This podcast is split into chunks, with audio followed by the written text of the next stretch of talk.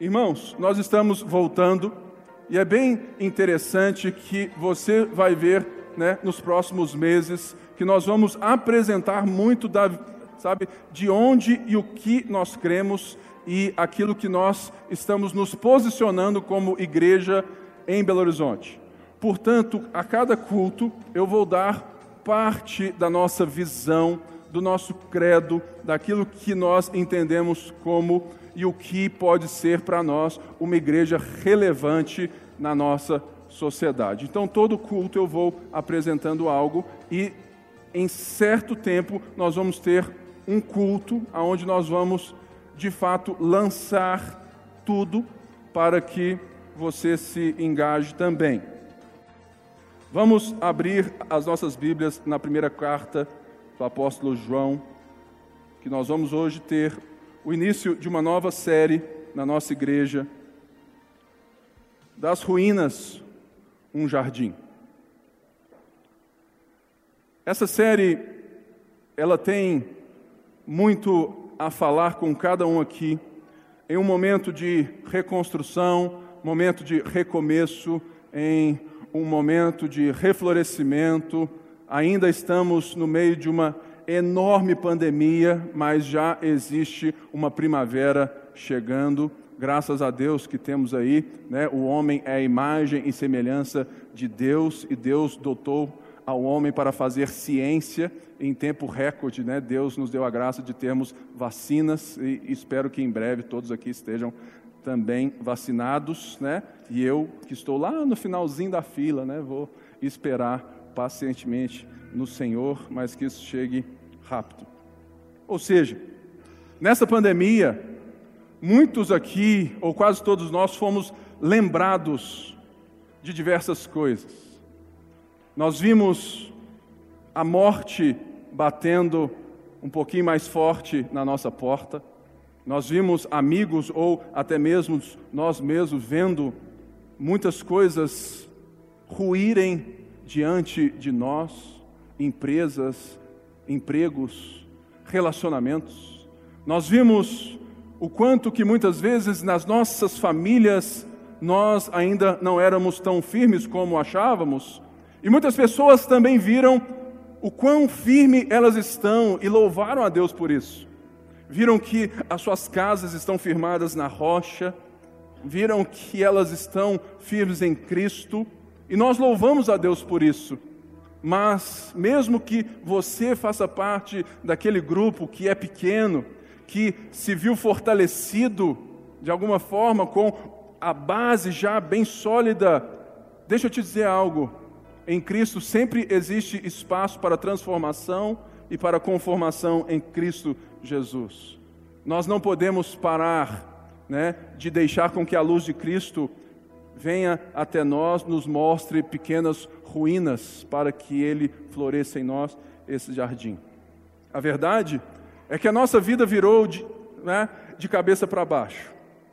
A igreja teve que se repensar ou teve que voltar a ser aquilo que ela é.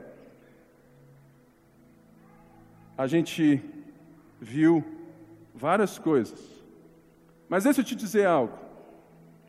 Por mais que nós estamos lamentando, e é genuíno cada choro, lágrima e sorriso de qualquer circunstância que eu e você estamos vivendo, isso tudo é consequência. Tudo o que nós vivemos é consequência de uma causa maior que o apóstolo João e toda a Escritura vem resolver, que nós chamamos de pecado. Pecado é quando o homem, criado à imagem de Deus, escolhe por conta própria viver no mundo de Deus da forma que ele bem quer, fazendo e sendo o seu próprio Deus. E por isso, por causa do pecado, que nós estamos sofrendo várias e várias consequências. Portanto, cabe a nós, antes de tudo, como povo que crê em, em Cristo entendermos que encarar as crises externas é necessário. É fundamental em certo sentido, mas o que eu quero apresentar nessa série das ruínas, um jardim, é um reforço, uma lembrança, um, um anúncio que Deus está nos chamando a trabalhar com aquilo que ainda é interno. As crises com o pecado, as crises que esse pecado cria dentro de nós, e não apenas em nós, mas nós como indivíduos, famílias e igreja. Porque nós que cremos em Cristo somos a igreja e por isso tirar a igreja dessa equação aonde as crises internas são somadas entre a sua vida individual, a sua vida familiar e a sua vida como igreja não faz sentido. Por isso, nos aproximar da palavra de Deus é a única maneira que nós devemos humildemente parar para ouvir para aquilo que Deus é e aquilo que Deus fez comece a primeiramente mostrar as ruínas das quais nós estamos vivendo, para que nós primeiro venhamos reconhecê-las, para que então Deus possa fazer florescer todas as coisas. E por isso escolhemos a carta de 1 João. Essa carta foi escrita por João, já ancião, já velho, aonde ele envia essa carta a um conjunto de igrejas, provavelmente na Ásia Menor, aonde hoje é a Turquia, porque essas igrejas tinham relações pastorais com João. João era o apóstolo, João era o pastor desse povo, e ele constantemente ele enviava cartas, ia, e ele então tem uma preocupação.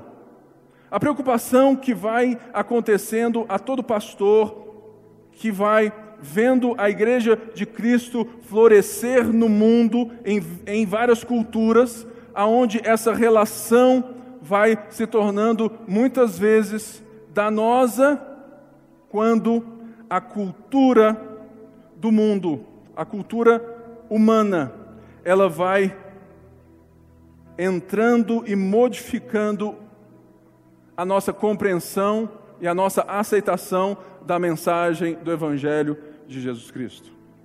João escreve a diversas pessoas, porque ele, como um pai na fé dessas pessoas, estava preocupado, porque essas pessoas estavam sendo atacadas por falsos ensinos que diziam que Jesus não tinha vindo em carne, que ele provavelmente, talvez, ele poderia ser apenas uma aparência humana. E esses mesmos que haviam posterior, sabe, antes questionado que Jesus era Deus.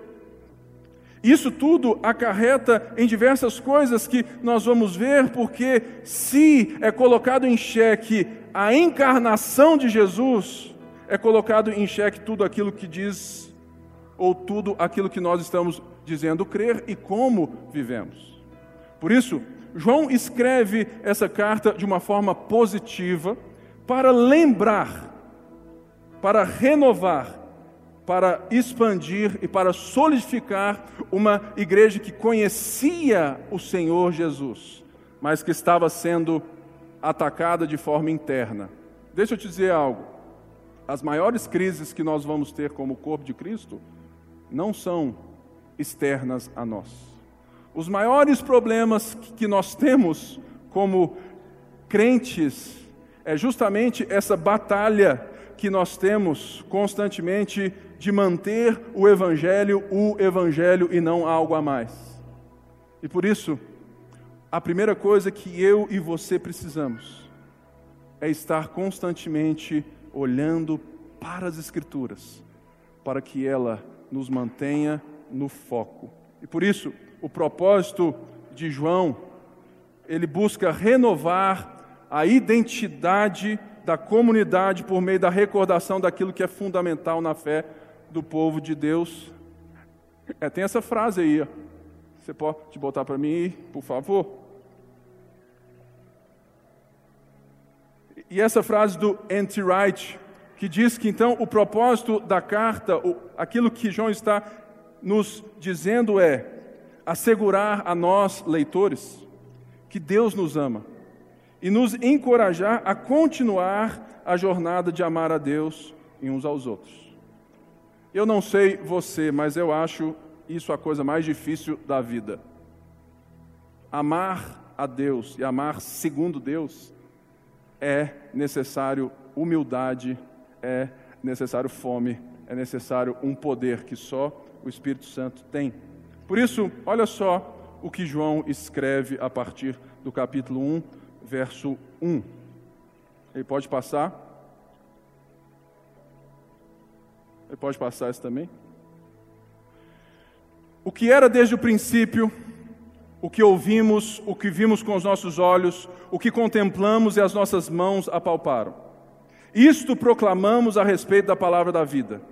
A vida se manifestou, nós a vimos e dela testemunhamos e proclamamos a você a vida eterna que estava com o Pai e nos foi manifestada. Nós lhe proclamamos o que vimos e ouvimos, para que vocês também tenham comunhão conosco. Nossa comunhão é com o Pai e com seu Filho Jesus Cristo. Escrevemos essas coisas para que a nossa alegria seja completa. Esta é a mensagem que dele ouvimos e transmitimos a vocês. Deus é luz, nele não há treva alguma. Essa carta, assim como o próprio Evangelho de João, ela não começa com bom dia, boa tarde, boa noite. João não se apresenta, João, ele lança o que é mais importante, João lança o alicerce. João lança esse alicerce e ele recobra aquilo que você se lembra muito bem em João 1, que diz que no princípio ele era o Verbo e o Verbo estava com Deus e o Verbo era Deus. João começa dizendo o que era desde o princípio. Ou seja, João já lança a estaca de que aquela pessoa que ele está falando, a mensagem que eles estão proclamando, diz respeito a um ser, a uma pessoa eternamente existente, sem início de dias e que tem em si mesma o poder da criação e o poder de todas as coisas. Então, João estabelece isso dizendo que essa pessoa é Deus que Jesus, o qual ele chama de palavra da vida, que Jesus é Deus. Mas como o que eles vai lidar é justamente o questionamento de um dualismo, ou seja, de, de fato questionar se esse Deus se tornou homem mesmo, João continua. Ele faz uma declaração maravilhosa dizendo: O que ouvimos, vimos, contemplamos e as nossas mãos apalparam. O que João está estabelecendo é: olha, esses falsos mestres que estão dizendo a vocês que tudo aquilo que é natural, que toda matéria não pode ser boa, ela é má, nós estamos dizendo o contrário, que a mensagem do Evangelho é que Deus amou o mundo, que Deus entrou no mundo, que Deus se fez homem e nós, nós quem? Os apóstolos, aqueles que viram de fato Jesus e foram escolhidos a dedo por ele. Nós proclamamos isso a vocês. O que ouvimos, vimos, e ele fala assim: contemplamos. Essa palavra no grego diz respeito a olhar intencionalmente.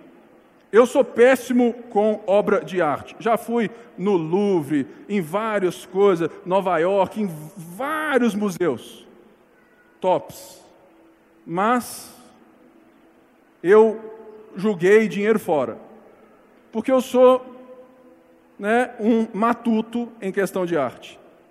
Eu cheguei diante da Mona Lisa e a primeira coisa que eu pensei não foi a beleza da Mona Lisa, mas foi a pequenez do tamanho do quadro. Falei assim, só isso?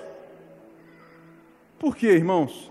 Eu não tenho aparato para contemplar a arte. Eu não sou daqueles do qual João está dizendo que eles fizeram, eles contemplaram Jesus. Eles ficavam horas ouvindo Jesus falar assim: nó. Aí mais um tempo era ni, porque nó é top, ni é top demais, e nu é totalmente top, né? Então eles ficavam ali, olhando intencionalmente, e João ainda fala: as nossas mãos apalparam. E essa palavra apalparam quer dizer um cego que tem conhecimento de algo a partir do seu tato. Ou seja, nós sabemos quem Ele é, nós o vimos, Ele é homem, Ele é carne, nós sentimos seu cheiro, nós até, talvez, vimos ele indo ao banheiro e ficou meio estranho um pouquinho ali na região. Ele é homem. E ele fala assim: Isto proclamamos a respeito da palavra da vida. E aqui ele usa o termo palavra, é a mesma, sabe, é esse mesmo termo que nós vimos em João 1, é a palavra logos. João está dizendo que a crise interna era porque os falsos mestres estavam deixando a filosofia, a ideia grega adentrar ao evangelho, criando né, andares né, super espirituais e uma matéria má. Então, João usa essa palavra para dizer que aquela força que os gregos chamavam de logos, que para eles é uma força impessoal, que criou todas as coisas, que não, que esse Logos é um ser pessoal, é um ser intencional, é um ser bom e é um ser que criou todas as coisas, criou as árvores, criou as estrelas, criou os bichos e criou o ser humano e disse: é muito bom. Por isso, João fala assim: isso proclamamos a respeito da palavra da vida. Ou seja, a primeira coisa que nós temos que entender é que o nosso relacionamento com Deus, a nossa fé e a nossa maneira de enxergar ao mundo precisa passar pela verdade de que Deus é pessoal, de que Deus é intencional e que Ele tem poder de restaurar todas as coisas e não nos tirar delas. Por isso, o interesse aqui não é apresentar quem é Jesus porque isso ele já fez. Mas é reafirmar a identidade de Jesus e testemunhar como apóstolos que ele é perfeitamente homem e perfeitamente Deus. Portanto, uma das coisas que nós vivemos por muito tempo e que talvez tenha sido muito a sua ideia de vida com Deus, é que eu quero apresentar quando ele fala a respeito da palavra da vida e diz: A vida se manifestou. Nós a vimos e dela testemunhamos e proclamamos a vocês a vida eterna que estava com o Pai e nos foi manifestado.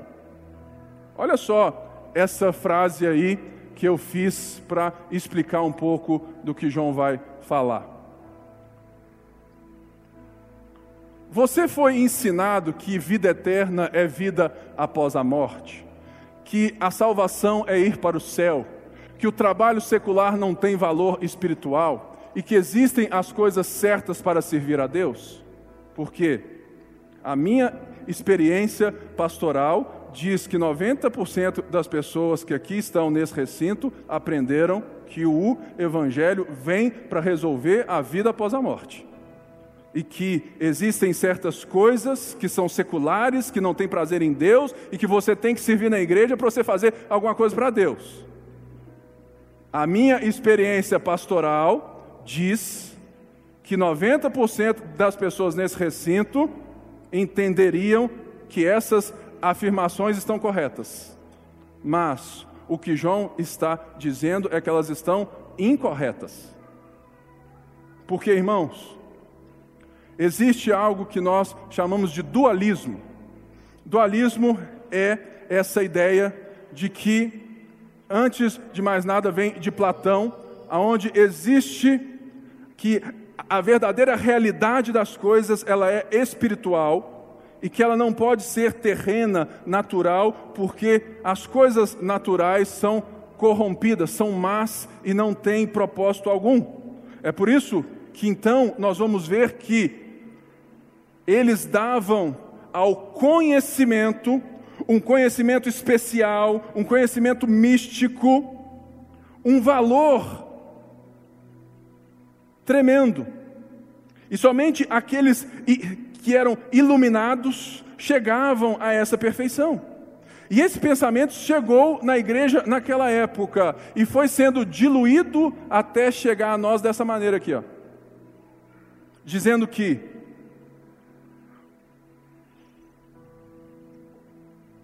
a vida inteira não tem tanto valor assim, porque algumas coisas são seculares, elas são deste mundo. Dizendo que você precisa crer em Jesus Cristo para sua alma ser salva, aí você fala assim: hoje eu ganhei uma alma para Jesus. Uai, só uma alma e o resto? Talvez alguns aqui já ouviram o tal ensinamento que você é espírito, que você tem uma alma e que você mora num corpo. É justamente o falso ensino que João está dizendo, não caiam nessa. Por quê? Porque se você acredita que existe na sua essência algo que tem mais valor e que o seu corpo é apenas uma fase transitória da vida, você não está ouvindo o que Deus, o que João está dizendo, que a vida se manifestou, o Verbo se fez carne, ou seja, Deus entrou na história, não é você que sobe, é Deus que desceu. E Deus criou o mundo a terra, a natureza, o ser humano, ele soprou sobre você e disse que era muito bom. Do que faz sentido então nós começamos a pensar que a vida, a realidade da história, seria então as coisas que estão no, no, além, que estão espiritualmente, sabe, sobrenaturais, como se tudo aquilo que eu faço, o abraço que eu dou, a carne que eu cozinho, o sorriso que eu dou, nada disso então tem valor. Você que é alguém que, que sabe, é um médico, é um professor, dono de casa, nada disso tem valor para você. João está dizendo não. Eu escrevo isso para que vocês entendam, primeiramente, que a vida toda ela precisa ser recolocada no caminhar com Deus. Portanto, irmãos, o que nós precisamos entender é, que, é aquilo que o Anti Wright diz: que o reino de Deus não se trata de pessoas indo para o céu, trata-se do governo do céu vindo à terra. O que o Evangelho é, não é falar assim, aceite Jesus e quando você morrer você vai para o céu. Aí você canta o Lázaro, né? Ainda bem que eu vou morar no céu, ainda bem que eu vou morar com Deus. Você vai morar no céu, mas não um céu distante, mas um céu que vem à terra. Apocalipse diz que eu vi a nova Jerusalém descendo dos céus. Ou seja, tudo será restaurado, tudo será recobrado, e tudo diz respeito à matéria, diz respeito ao nosso corpo, diz respeito às nossas relações, porque a fé cristã, ela não é esotérica, ela não é mística, ela é uma fé prática, viva, uma fé do dia a dia, uma fé que faz sentido em qualquer lugar que você esteja. Portanto, o que nós precisamos chamar atenção, e que João está dizendo, porque se nós cremos que a nossa vida, que o nosso entendimento daquilo que nós estamos fazendo hoje, como advogados, empresários, mães, pais, pastores, não faz tanto sentido. Primeiro, nós estamos questionando a criação de Deus. E segundo, nós estamos questionando a encarnação de Cristo.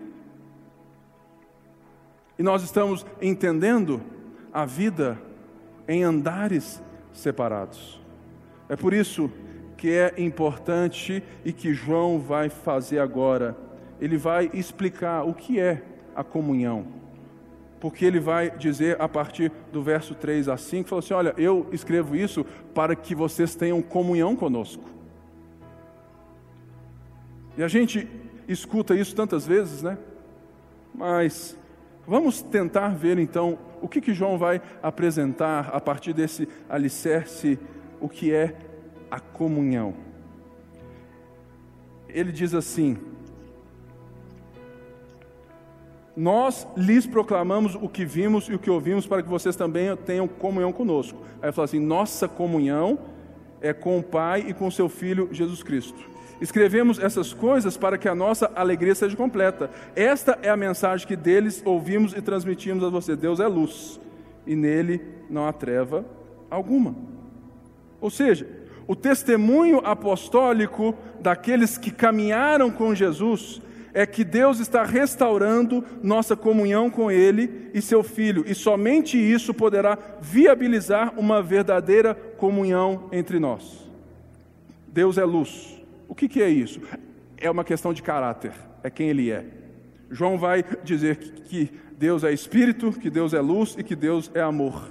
E aqui diz que Deus é luz, ou seja, Deus é a fonte de toda a realidade ele é a luz que ilumina e revela as nossas ruínas que estão em trevas, e Ele é o poder que nos reconstrói, porque Ele é a luz que brilha nas trevas.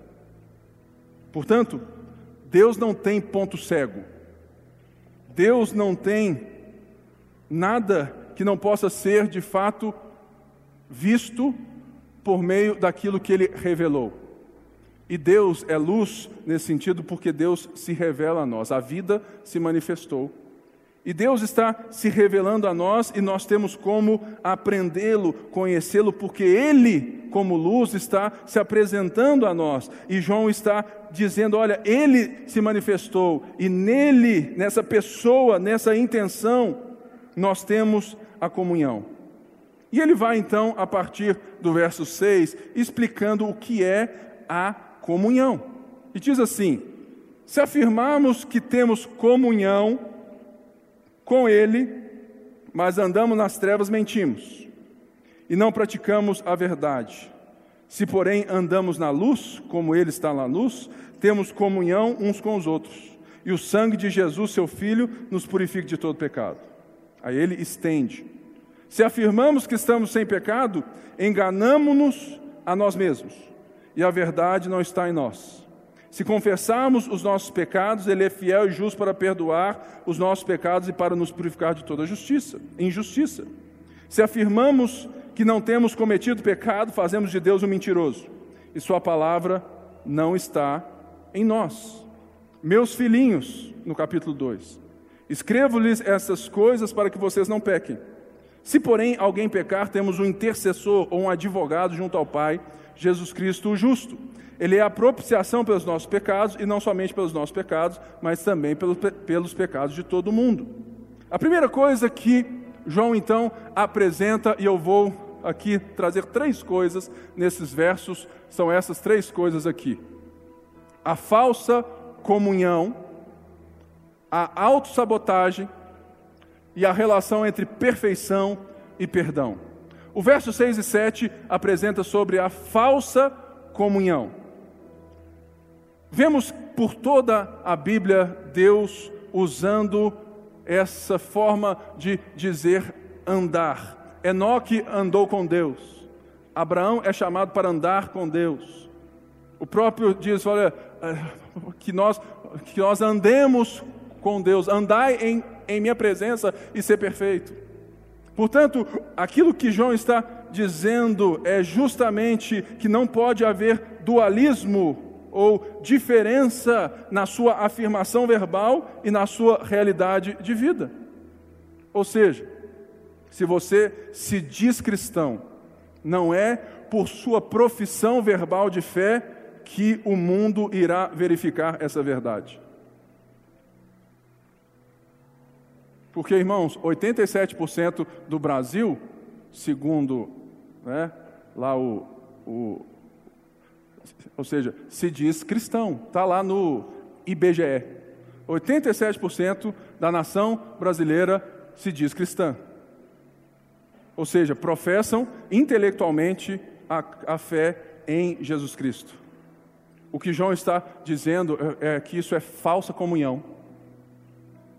Que a verdadeira fé, ela não é expressa pela sua boca apenas, mas por onde caminham seus pés. E ele então vai dizendo que essa que essa verdadeira maneira de andar com Deus passa por duas coisas: uma experiência do coração, ou seja, a sensação interna que você tem de que você nasceu de Deus, de, de que você conhece a Deus, e de, de que isso é verificado muitas vezes por causa da falta que você sente pela presença de Deus. Você quer verificar se você vive uma falsa relação com Deus? É simples. Analise a sua constância. Valeu, Marião. Ou seja, eu sinto falta de beber a Coca Zero. Mesmo. Né? Eu já hum, estou afim de tomar a Coca Zero. Isso é simples. Mas, se você vive os seus dias sem a falta da presença, do relacionamento de Deus e nada muda, quer dizer que provavelmente o seu relacionamento com Deus é fake. Sabe por quê? Porque quem caminha com Deus sente falta da sua presença. Se você fica dias sem ler a Bíblia, sem orar e nada muda, é como se a vida fosse normal. Irmãos, deixa eu te repreender. Você é fake. Você precisa se converter. Porque se dissermos que temos comunhão com Ele, mas andamos nas trevas, aí você fala, não, pastor, mas eu faço tudo direitinho. Eu dou até o dízimo. Eu não minto, não bebo, não cheiro, não traio, não faço nada. Irmãos, isso existem pagãos que são muito mais éticos e morais do que nós. Porque não é na sua ética e na sua moralidade que define quem você é em Deus. O que define o que você é em Deus, ou seja, em primeira instância, é o seu arrependimento de que você é essencialmente um pecador e de que você precisa do Deus que é luz. Por isso, se andamos, se, se dissemos que temos comunhão com Ele e andamos nas trevas, somos mentirosos. Por quê? Porque a relação com Deus é uma experiência do coração, é um hábito constante que vai se tornando um afeto. Eu sinto falta da minha esposa do cheirinho dela, da voz dela. Hoje eu saio de casa, eu sinto falta do cheirinho da Luísa, né? Que cheirinho de bebê e tudo mais, do chorinho dela que.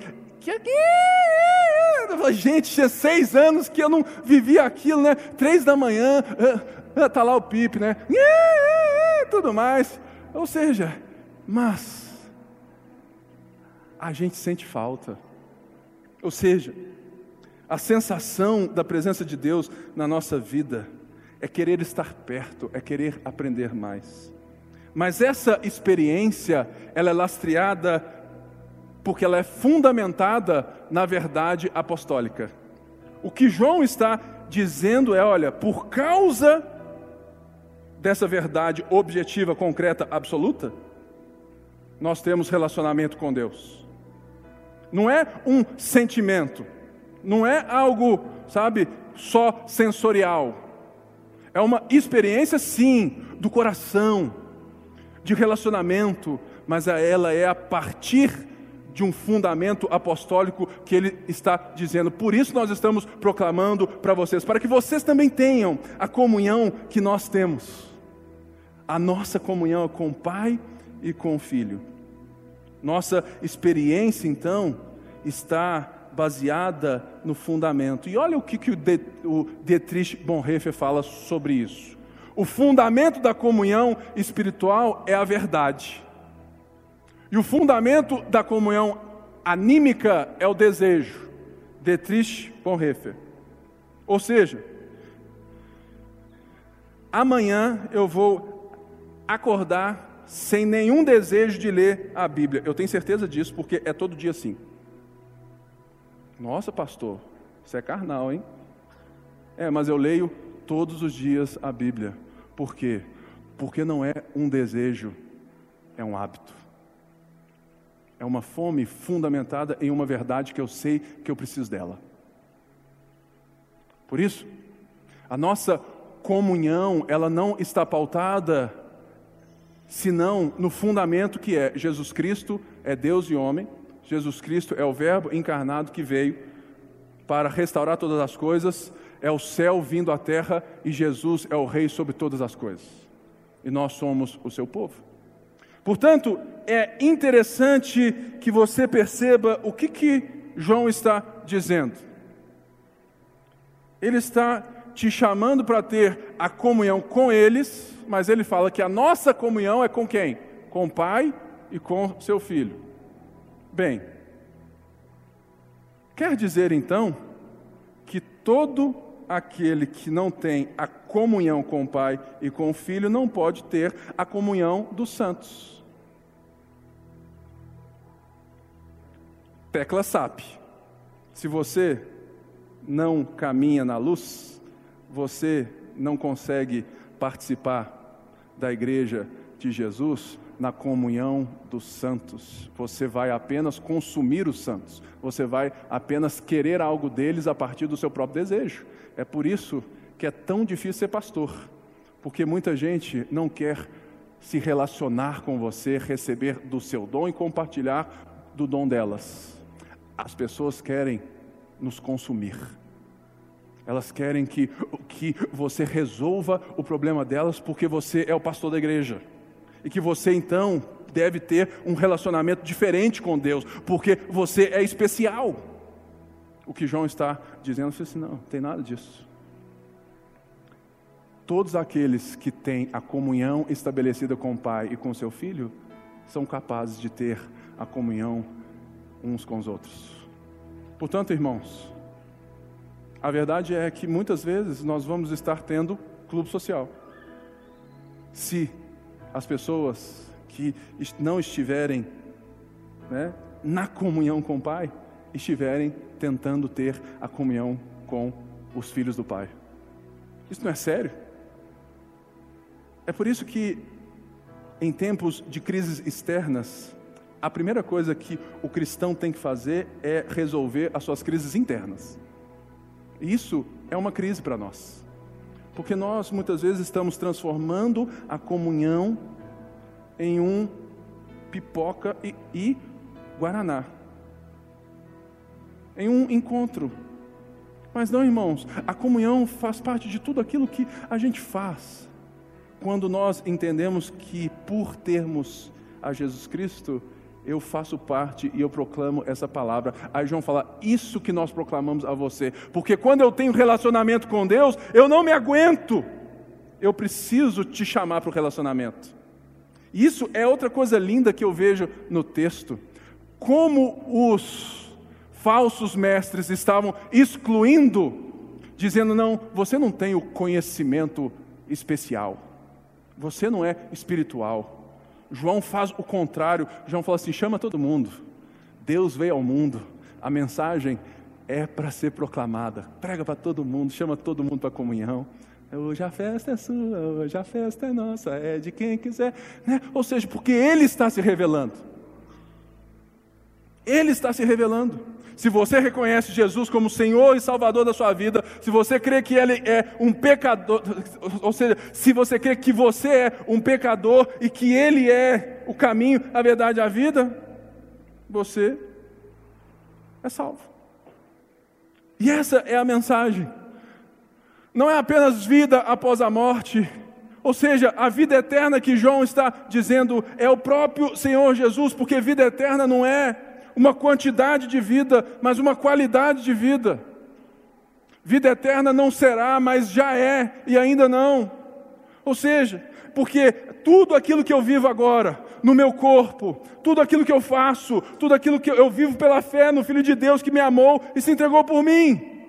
Portanto, é a mesma coisa que João está aqui falando: olha, se você é casado, eu sou há 15 anos estou casado com a Débora. E eu chegar aqui e falar assim, irmãos, Deus colocou no meu coração que agora eu vou ter um relacionamento com a Sencreia. Você fala assim, não faz sentido, Pipe. Não, mas Deus me falou. Não faz sentido por quê? Porque a nossa experiência com Deus é baseada numa verdade concreta, a sua palavra. E a palavra está dizendo: não adulterarás. E tem muita gente que quer ter essa experiência de comunhão com Deus se esquivando das Escrituras, andando nas trevas. E chegando a afirmar então o segundo ponto, que é a autossabotagem. Por quê? João aqui está dizendo que nós estamos frequentemente tentando enganar uns aos outros e também enganar a nós mesmos. Olha só aquilo que ele diz no verso 8. Deixa eu achar aqui.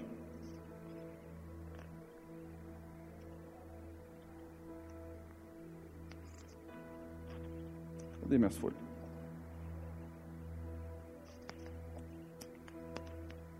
Eu, hein? Ah, está aqui. Se afirmamos que estamos sem pecado, enganamos-nos a nós mesmos e a verdade não está em nós.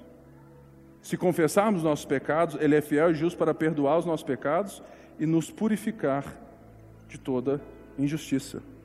O que, que João está dizendo aqui de forma bem clara?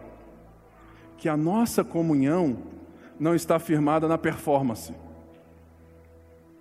mas na confissão a partir do fato do que Cristo fez por nós. Viver uma vida baseada em resultados é abraçar a visão mundana de sucesso e colocar sobre você um peso que irá ser pesado demais, sabendo que suas chances de sucesso na questão de não pecar são limitadíssimas. Eu cresci ouvindo o seguinte: você consegue ficar 30 dias sem pecar. Mentira para você. Sabe por quê, irmãos? O pecado não é um conjunto moral de regras que eu consigo obedecer ou não. É uma natureza que transformou a forma como eu vejo todas as coisas e ainda transforma e precisa ser transformada pelo poder da graça, pelo poder do Espírito. É o que Martinho Lutero diz que nós somos simultaneamente justos e pecadores. Por quê? Porque nós ainda enxergamos a vida, enxergamos as pessoas com preconceitos porque nós julgamos a realidade a partir de uma fabilidade. Portanto, isso é pecado. Nós ainda não temos a perfeição. E os falsos mestres estavam exigindo perfeição das pessoas, quando o Evangelho não exige perfeição, ele exige perdão. Então, se você vive segundo a ótica da performance, que você tem que pregar muito, você tem que cantar muito, você tem que ganhar muito dinheiro, você tem que ser um cara muito trabalhador, você tem que ser uma mãe exemplar, porque o que, que as pessoas vão pensar de você? O que, que o povo vai pensar se você não fizer isso, aquilo e aquilo? Irmãos, isso é julgo sobre a sua vida. Quando o nosso relacionamento é com o pai e o seu filho, eu não vivo baseado na performance, eu vivo baseado na graça. Porque eu sei que não é o resultado que vai dizer quem eu sou, mas é a minha comunhão com Ele, que já estabeleceu isso há muito tempo. E por isso, a minha comunhão me faz me movimentar segundo os meus dons, segundo a graça, para abençoar as pessoas, gostem elas ou não.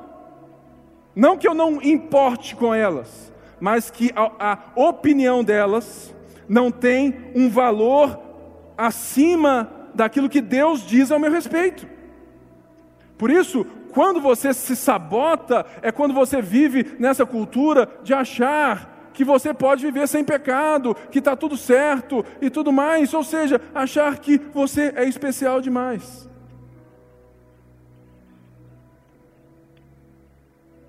Irmãos, Todos nós aqui vamos errar uns com os outros. Todos nós.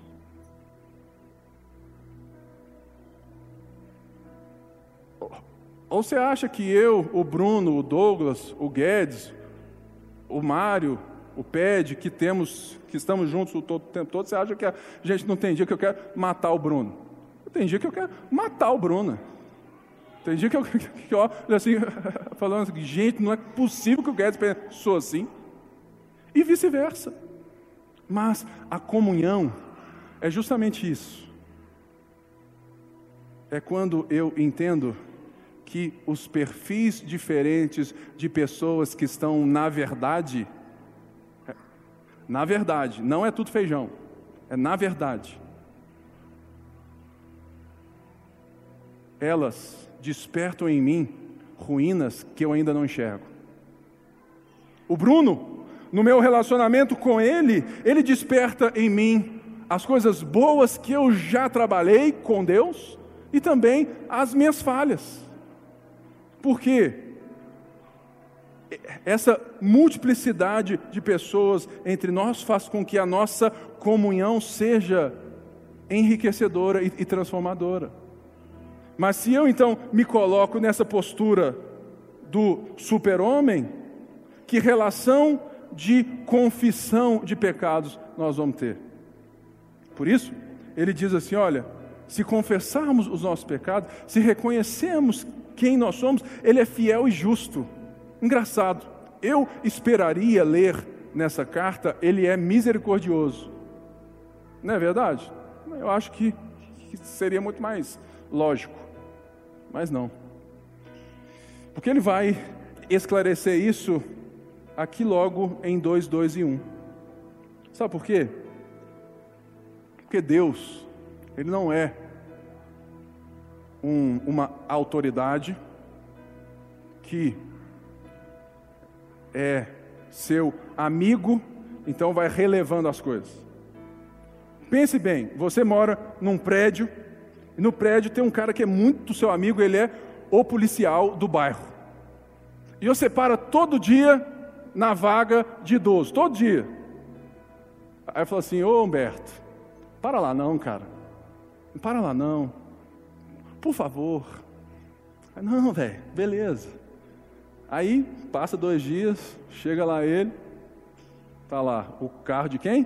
Do Humberto, na vaga de idoso. Aí fala assim: Ô amigão, Ei, por favor, não para lá não, porque ele é um policial. Aí vai terceira, quarta vez, e de repente o Humberto chega lá na casa dele e recebe uma multa. E fica bravo, porque o brother dele deu para ele uma multa. Não é possível, velho. Nós não somos parça, nós não somos amigo. Falou, seu velho, eu sou policial.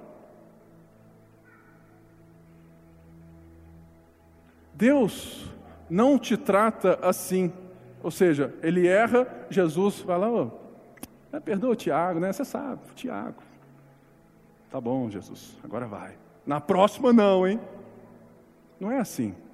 Por isso que aqui fala que ele é justo e fiel e que Jesus Cristo é o nosso intercessor ou advogado, Jesus Cristo o justo. Porque o nosso perdão, ele não está baseado somente nessa misericórdia que nós entendemos. Quando Jesus chega diante de Deus, ele, ele já apresenta a causa resolvida, porque Ele, o justo, foi propiciação pelos nossos pecados. Logo, Deus não tem nenhum pecado para te acusar. É por isso que quando você confessa o seu pecado, e quando nós confessamos os nossos pecados uns aos outros, ele é justo e fiel. Por quê? Porque é isso que ele tem que fazer mesmo. Porque a obra já está concreta. A justiça de Deus foi feita em Cristo Jesus e ele é o nosso intercessor. Falou assim: olha, é o meu sangue que pagou. Eles estão andando, eles são teus, Pai, eles são nossa família. Mas se a gente continua querendo viver segundo uma performance do mundo, irmãos, nós estamos, sabe, afastando as coisas. A melhor coisa da vida é poder dizer: não sei e me perdoe.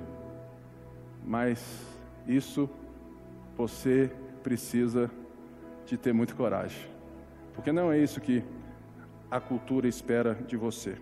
E por último, mas antes, essa frase do Anti-Wright. Quando enfrentamos o que estava errado no passado e não tentamos esconder isso, e quando estamos determinados a viver dessa maneira de agora em diante, duas coisas acontecem. A primeira é que nós que nos descobrimos compartilhando essa vida íntima semelhante à vida de Deus, não só com o Senhor, mas também uns com os outros.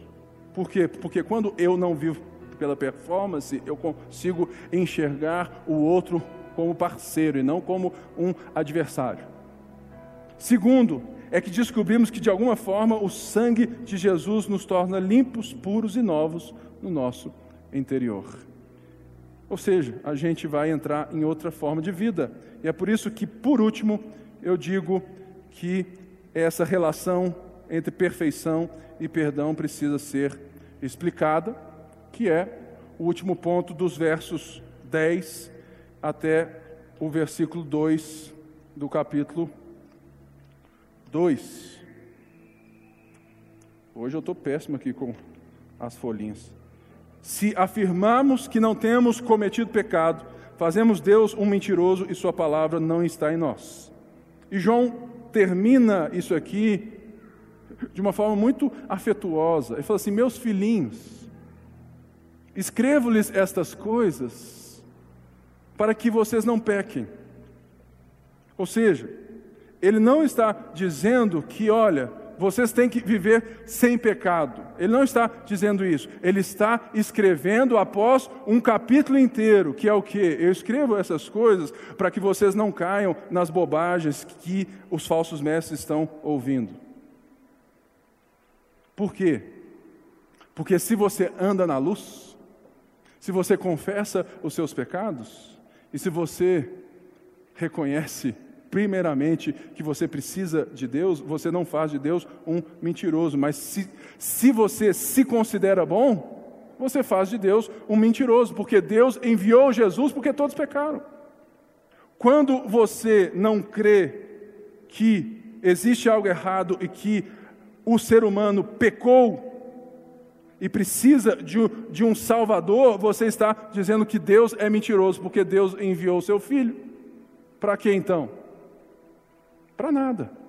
Para dar um rolé e ser um coach. Falar assim, não, faz isso, faz aquilo, que vai dar certo. Mas não. Deus enviou o seu filho como propiciação. No templo, eles ofereciam os bichos como propiciação para apaziguar, para, para, para trazer né, o favor de Deus, para apaziguar a ira de Deus, para trazer o perdão. E é por isso que Jesus Cristo, o justo, ele fez isso de uma vez por todas. Ele é o Cordeiro de Deus que tira o pecado do mundo. Então, nós precisamos, a partir desse momento, é como igreja de Cristo juntos, entender, irmãos, que quanto mais o nosso relacionamento se pautar no perdão, na graça, né, mais fácil vai ser para nós. Sabe por quê? Porque não vai ser a primeira e nem a última vez que você vai ouvir de alguém me perdoa e que você também não vai ter que falar me perdoe. Irmãos, a igreja, ela não pode ser um local de inquisição. Ela tem que ser um povo de alegria. Porque isso que João falou assim: eu escrevo para vocês para que a nossa alegria seja completa, para que vocês participem da comunhão.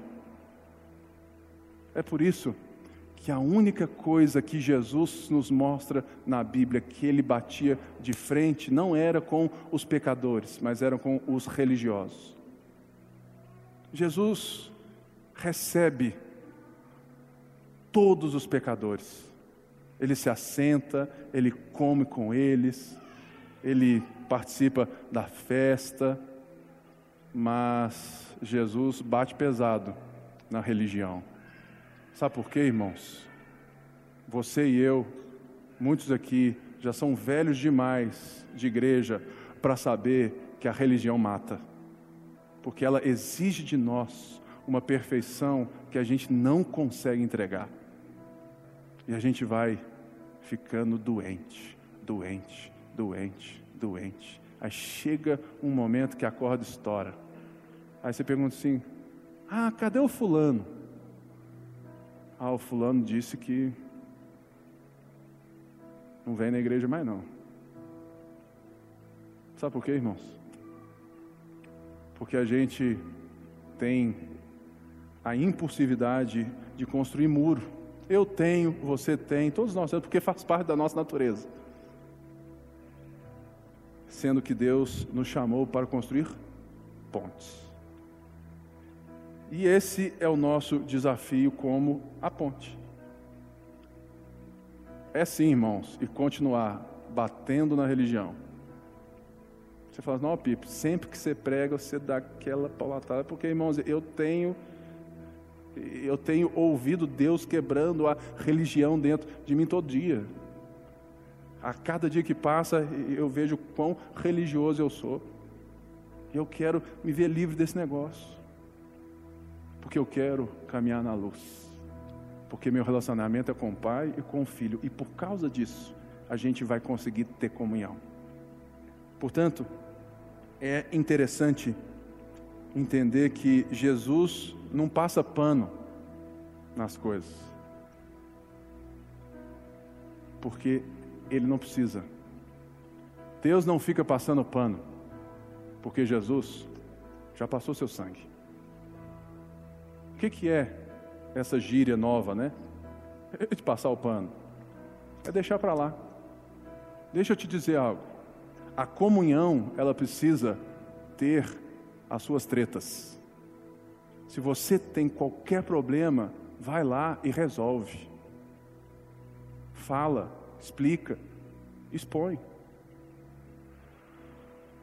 Eu fiz um ano de psicólogo porque eu expus as minhas tretas. Aí, para tentar ficar vivo, eu tive que né? ficar um ano fazendo, porque senão eu, eu ia morrer. Mas estou vivo. Sabe por quê, irmãos? Porque a comunhão requer olho no olho e não mensagem de WhatsApp. Que a gente seja um povo corajoso. Sabe por quê? Ficar passando pano, deixando para lá, só vai acumulando a bola de neve. E ela vai ficando grande, vai ficando grande, vai ficando grande. E quando a gente tenta resolver, infelizmente, ela atropela a gente. E até que a gente consiga sair do meio daquela neve toda, ah, é muito psiquiatra, é muito psicólogo, graças a Deus por eles, é muito pastor, é muito devocional, é muita Bíblia. Mas e se a gente resolver viver diferente? Vai dar problema? Ou se vai? Por quê? Porque vai, vai, vai ser conversa toda hora. Pipa, eu tenho que falar com você. Ela falou assim: Ixi, já fiz alguma coisa. Ô irmão, preciso falar com você. Porque quando a gente entende que a comunhão é baseada no Pai e no Filho e no perdão, a gente não tem medo de conversar. É óbvio, né, gente? Existe hora Existe modo. Né? Que não haja em nós o super sincero naquela música. Eu sou sincero, né? E tudo mais. Não. Que haja graça em todos nós, porque a gente não precisa de passar pano. Porque nós temos o perdão de Cristo. Se a gente anda na luz e se Deus é luz, a gente pode caminhar em verdade, em amor. Por isso eu quero orar agora por nós. A ponte, cada um que tem ouvido para que as ruínas que nós estamos vendo como país, como mundo, internamente, como né, homens, como povo, família, como moças, como mulheres, que a gente possa entender que quando a comunhão existe, existe espaço para a confissão, existe espaço para o abraço, existe espaço para a repreensão. E é isso que a gente se propõe como igreja. Ontem eu mandei a mensagem, né? Assim, é, é para a turma que é, fez a obra aqui, que é o, o Tiago, o Bruno, é,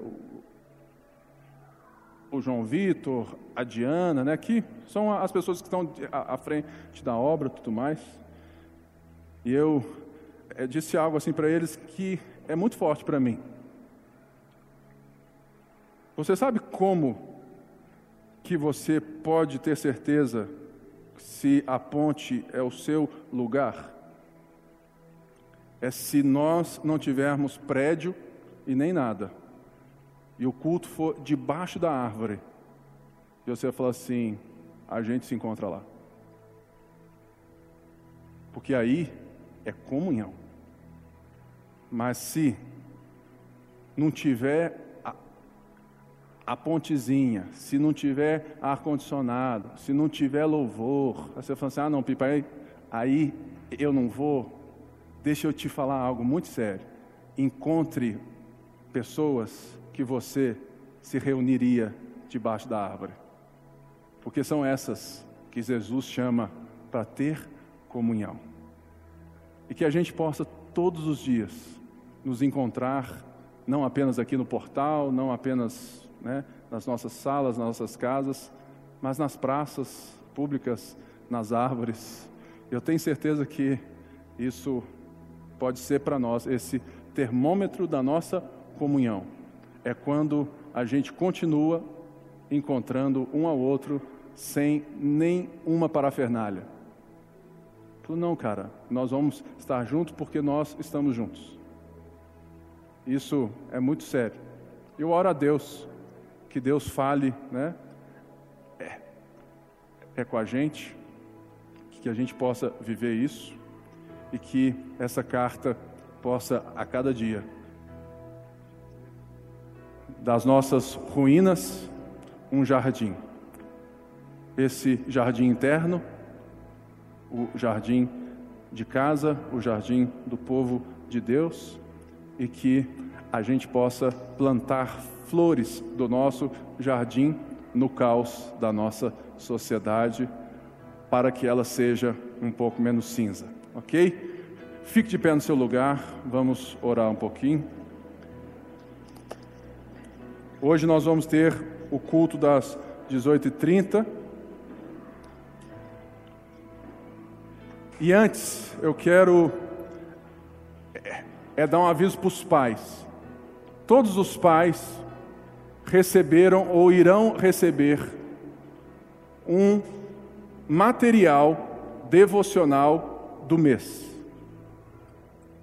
Para que aquilo que a gente está ensinando os seus filhos, né, no culto, você possa compartilhar disso. Então, não chegue em casa, por favor, e pegue isso, jogue longe e, e lembre, né? Só depois, não. Leia, abra, participe, se engaje com o seu filho, porque é só é só para tentar te dar mais sementes.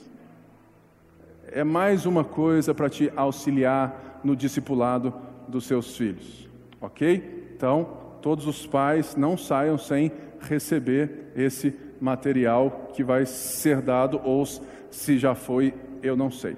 Ok? Senhor, muito obrigado por essa manhã. Obrigado, Pai, porque a gente está aqui debaixo dessa árvore que o Senhor nos deu. Uma árvore tão legal, mas que não seria nada se não fossem as pessoas que aqui estão conosco. A nossa prece nessa hora é que o Senhor transforme a nossa vida, que o Senhor nos faça ter a verdadeira comunhão com o Senhor, para que a gente possa então viver a comunhão uns com os outros. Senhor, pedimos, Pai, que o Senhor abençoe o começo dos nossos cultos presenciais e que a gente possa, Pai, ser como o apóstolo João, que haja em nós essa vontade de proclamar a vocês, aos outros, para que eles também participem da comunhão que hoje participamos fazemos, porque a nossa comunhão é com o Senhor e com seu Filho Jesus. Que o Senhor nos ensine, que o Senhor nos mostre, porque o Senhor é a nossa luz e a nossa salvação. Eu quero abençoar cada um que está, a semana de cada um, o trabalho, as aulas, Pai, tanta coisa acontecendo, que o Senhor faça cada um aqui florescer no seu lugar, florescer nos seus talentos, nos seus dons, e que a gente possa iluminar essa cidade com a tua luz. É o que eu te peço, é o que a gente te pede, em nome de Jesus.